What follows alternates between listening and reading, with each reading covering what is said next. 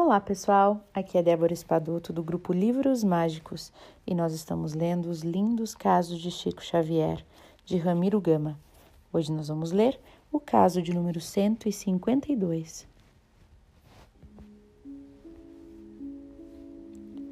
Setenta vezes sete. Alguém ouvia de Emmanuel, incorporado no Chico, uma bela lição sobre o perdão.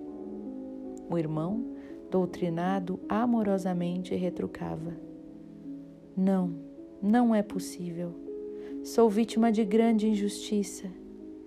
E não obstante tenho perdoado setenta vezes sete, como Jesus nos recomendara. Inspiradamente, inspiradamente o evangelizado guia de Chico Xavier terminara a magna lição.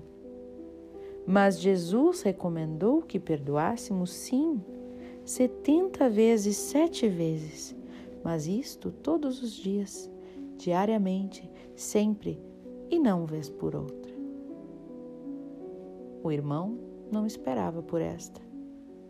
Abaixou a cabeça e saiu convencido de que precisava lutar consigo mesmo para conseguir perdoar não uma vez por outra, mas todos os dias, a todos os momentos, para poder ter o Mestre no coração, abençoando-lhe os atos.